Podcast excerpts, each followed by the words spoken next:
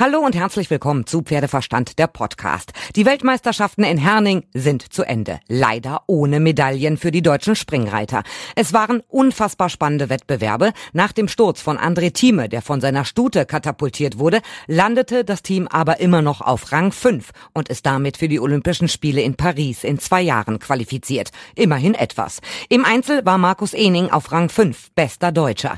Wie genau die Bilanz von unserem Bundestrainer Otto Becker ausfällt, das hört ihr jetzt.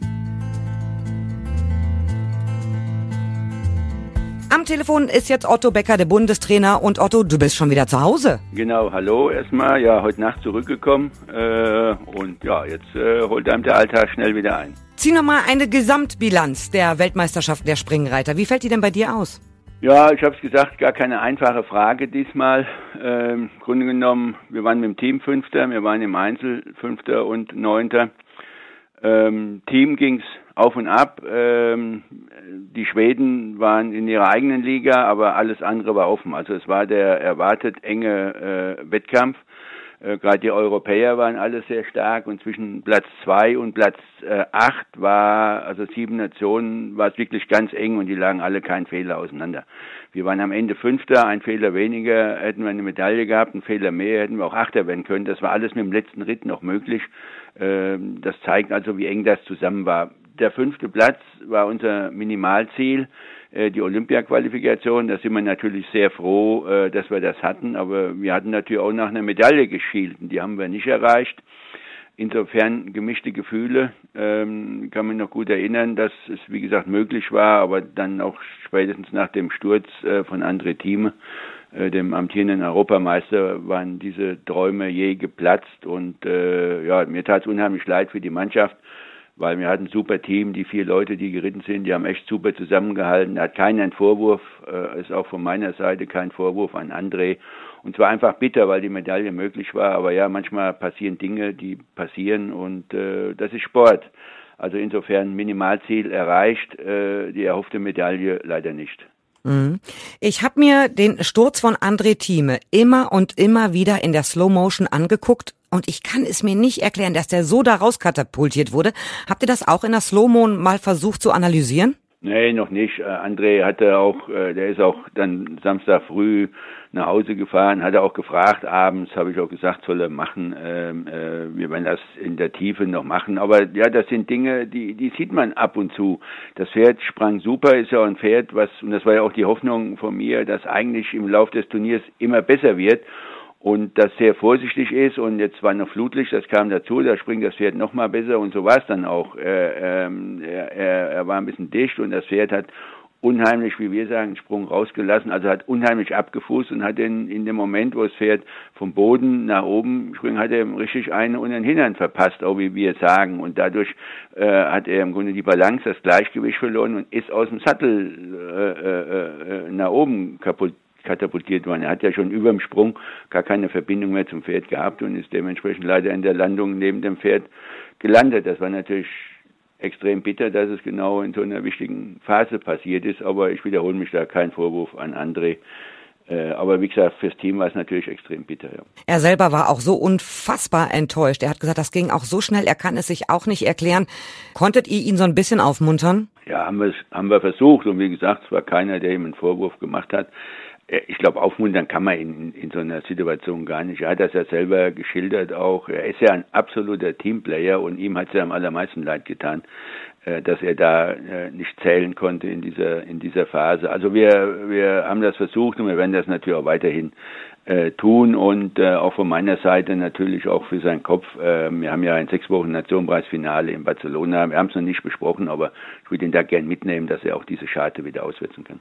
Du bist selbst Weltmeisterschaften geritten, Olympische Spiele geritten, Olympia Gold dekoriert, äh, als Bundestrainer auch alle Medaillen gewonnen. Wenn man dann jetzt sagt, es gibt nichts, was es nicht gibt, dann kann man nur sagen, doch, es gibt immer noch etwas, was man auch als Bundestrainer noch nicht erlebt hat. Ja, das ist echt, äh, das ist echt erstaunlich, wenn man, wenn man, ich weiß nicht, wer diesen diesen Nationenpreis oder den zweiten Umlauf, hast ja nur, es wird ja in zwei Tagen geritten, miterlebt hat, wie das wirklich hin und her ging und wie sich das verändert hat. Und wie gesagt, es war der der der erwartet knappe Wettkampf, wo wo wo ich immer gesagt habe, wir müssen topfit sein und im richtigen Moment und wir brauchen auch das nötige Quäntchen Glück und das hatten wir in dem Moment nicht. Äh, ja, und das war so, auch wenn man andere Nationen sieht, wie, wie, die, wie sich die Plätze mit jedem Umlauf, mit jedem Ritt verschoben haben, da ist am Ende auch das Quäntchen Glück, dass man im richtigen Moment an der richtigen Stelle steht. Wir hatten insofern das Pech, dass es keine Medaille war, aber das Glück, dass es wenigstens das, das äh, erste Ziel war, die, die Olympia-Qualifikation.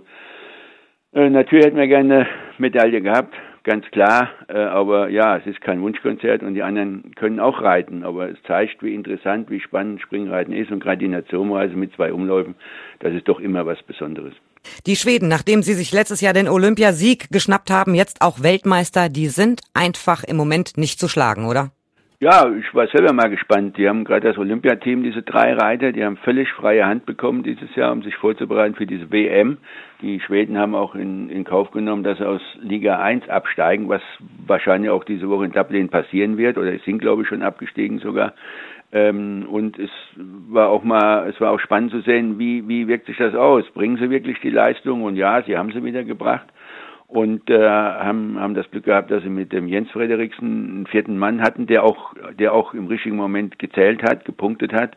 Äh, gestern nicht mehr, wenn man ist überhaupt keine Ausrede, nur mal ein kleines Beispiel auch für die für die Hörer. Die Schweden sind über überlegen Weltmeister geworden, hatten aber nur zwei Mann im Finale gestern bei den besten 25. Wir waren Fünfter, hatten zum Beispiel drei Mann da drin. Also das ist, das zeigt, wie, wie, wie spannend, wie nah es ist beim Springen. Und äh, ja, aber wie gesagt, da können wir uns auch nichts kaufen für ich muss sagen, ich bin, ich bin, habe ich auch gestern gesagt, mega stolz auf das Team. Da hat keiner andere einen Vorwurf gemacht. Alle haben Top-Runden äh, gezeigt, alle haben geliefert, haben ihre Nominierungen bestätigt und gerade gestern diese, diese, von den vier Runden hatten wir drei Nuller, Markus Ening überragend ähm, Jana Vargas auf ihrem ersten Championat gleich eine WM, auch einen neunten Platz, also unter den Top Ten.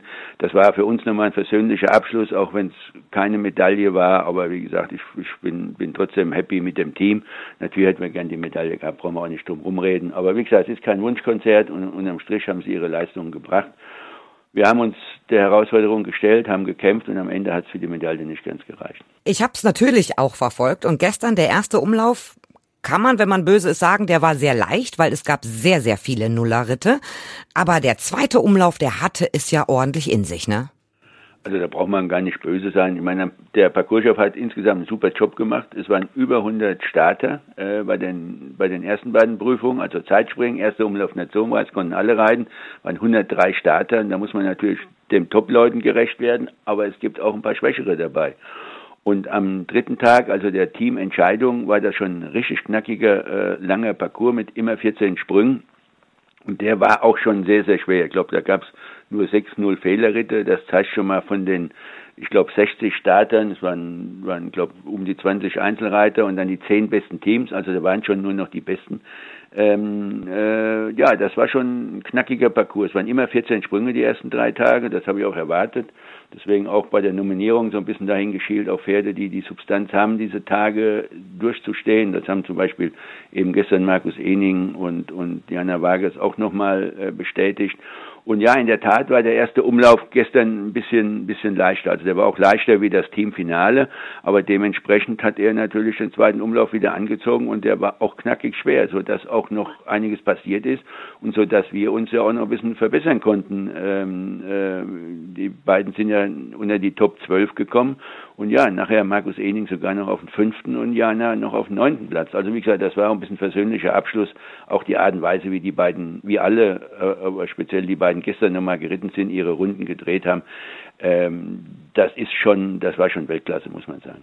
Absolut. Also Markus Ening, ich glaube, der profitiert auch davon, dass er so unheimlich erfahren und routiniert ist. Der ruht ja in sich und auch wenn Stargold mal zwischendurch einen kleinen Bocksprung macht, da lässt er sich ja überhaupt nicht aus der Ruhe bringen. Und vor allen Dingen, der hat ja gar nicht so viel Zäumung drauf. Das ist ja eine ganz normale Wassertrense, so wie ich es sehen konnte. Ja, das ist, ist wir, wir wollen ja auch, auch guten und fairen Sport abliefern und für mich ist auch die Art und Weise, wie die, wie die auftreten, wie die reiten, wie sie abreiten, wie sie im Parcours reiten, wichtig. Und das haben die gestern in Perfektion äh, demonstriert. Und ja, Markus hilft natürlich äh, die Erfahrung, die er hat. Dass es einer der weltbesten Reiter ist, wissen wir. Dass er auch noch ein Stilist ist, äh, wissen wir auch. Und dass das natürlich über diese Abmessung auch noch so vorführt, das spricht eigentlich für ihn. Und Jana Vargas muss doch am Endeffekt, auch wenn sie sich hinterher ein bisschen geärgert hat über ihre Fehler im zweiten Umlauf, aber Platz neun ist doch sensationell. Die muss sich doch gefreut haben. Ja, hat sie auch. Äh, ähm, die war auf ihrem ersten Championat, die hat super angenehm, das ganze Team, der Besitzer, der, der Trainer, der Pfleger, Jana selber, also das hat richtig Spaß gemacht, mit denen zu arbeiten.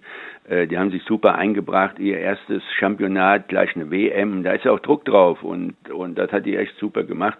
Und wie gesagt, gestern auch, wenn da natürlich die Erfahrung so da ist wie bei Markus, das hilft, aber die kann wirklich hoch erhobenen Hauptes äh, äh, nach Hause fahren und die wird sich auch freuen. Das ist natürlich im ersten Moment äh, ein bisschen die Enttäuschung, auch sie hatte einen Fehler, aber die Fehler passieren, aber sie war Neunter von 103 auf ihrem ersten Championat, also kann sie mehr als stolz auf sie sein. Also alles in allem fand ich es auch sehr, sehr gut, was die Deutschen da abgeliefert haben. Ich habe wirklich mit André, ich habe, es tat mir so unfassbar leid, aber äh, im, im Großen und Ganzen könnt ihr happy sein. Wie geht's denn jetzt weiter für, für dich und für die Reiter? Was liegt noch an? Ja, jetzt erstmal ein bisschen sacken lassen. Das war schon intensiv die letzten Wochen. Wir hatten eine schwierige Nominierung, weil wir doch ein paar Alternativen hatten. Äh, und jetzt natürlich eine lange Woche äh, WM. Jetzt mal ein bisschen sacken lassen. Nächste größere fürs Team, äh, was ansteht, ist das Nationenpreisfinale in Barcelona ähm, Ende September, Anfang Oktober. Wenn wir jetzt mal ein paar Tage ins Land gehen lassen, dann die Mannschaft zusammenstellen. Äh, und ja, und dann geht's äh, mit dem Weltcup in der Halle schon wieder los. Also auch die Planung, die ist immer schwierig, da haben wir nicht so viele Plätze äh, und immer natürlich viele Anfragen, das fragen wir gerade ab. Also das ist auch immer so ein Puzzleteil, wie ich immer sage, wo man zusammensetzen muss, dass man natürlich die Reiter nicht zu viel machen, aber dass trotzdem die, die gut genug sind, um auch im Finale bestehen zu können, äh, die bekommen immer Chancen. Äh, ja, also fürs Team Barcelona, Nationalfinale nochmal wichtig und dann eben für die Reiter nochmal die Weltcup-Saison, die auch Mitte Oktober schon anfängt und das geht schneller, als man denkt. Otto Becker, ich sage vielen herzlichen Dank, dass du Zeit hattest. Ich drücke euch weiterhin die Daumen und äh, dann erstmal ein paar entspannte Tage. Sehr gerne, vielen Dank. Dankeschön. Ja, tschüss. Und das war's soweit von mir, aber wir sind mit den Weltmeisterschaften ja noch nicht durch. Es folgen ja unter anderem noch die Bushis, die Vielseitigkeitsreiter. Die reiten vom 14. bis zum 18. September in Italien um den Titel. Nominiert wurden Michael Jung auf Chipmunk, Olympiasiegerin Julia Krajewski mit ihrem Goldpferd Amande de Benneville, genannt Mandy, Sandra Auffahrt mit Viamont Dumas und Christoph Wahler mit Kajatan. Einzelreiterin ist Alina Dibowski und auch darüber werde ich noch ganz ausführlich sprechen. Ihr könnt mir schreiben über Pferdeverstand@ podcastfabrik.de, über die Facebook-Seite oder über Instagram. Und wir hören uns dann wieder bei der nächsten Folge, wenn es wieder heißt Pferdeverstand, der Podcast.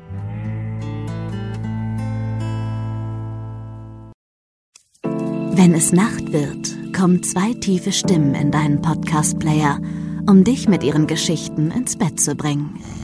Rote Bar ist dein Einschlaf-Podcast zum Einkuscheln und Wegschlummern. Ich hatte mal eine Freundin, wenn wir zusammen im Urlaub waren, dann ging sie im Pool und dann guckte sie mich an. Oh, ich habe schon gemacht. Ah. Dann ins Meer. Oh, ich habe schon gemacht. Und die machte immer direkt überall ins Wasser rein. Was war sie für eine Rasse? Ein Collie oder? eine Blondine. Hör ihn zweimal, dreimal, zehnmal und schlaf immer wieder dabei ein. Tim und Matze brummen dich zur Late Night in den Schlaf. Was hältst du so von dickeren Bettdecken? Ich bin sowieso ein kleines Heizkraftwerk im Bett. Ist wirklich so. Ich entwickle wahnsinnige Hitze nachts. Ich schwitze ja. auch oftmals sehr viel. Na, wenn jemand an mir klebt, das Ach, kann Wenn man so leiden. zu zweit, kannst du nicht haben. Ja, zu zweit schon, aber bitte, bitte ein bisschen Abstand halten. Also so einschlafen ist okay, aber dann bitte irgendwann lösen und in seinen Bereich rüberrollen. Ich schlafe besser, wenn ich zu zweit schlafe. Ich glaube, es ist Gewohnheit. Das kann sein. Ich glaube, wenn man sich ein halbes Jahr hinter seinen Chef legen würde, dann würde man den von heute auf auf morgen vermissen. Das ist so ein bisschen wie das Stockholm-Syndrom. Kennst du das? Wenn der Entführer ja, von einem lässt, dann vermisst man den. Schöne Träume mit Rote Bar Podcast, dem entspanntesten Podcast in Deutschland.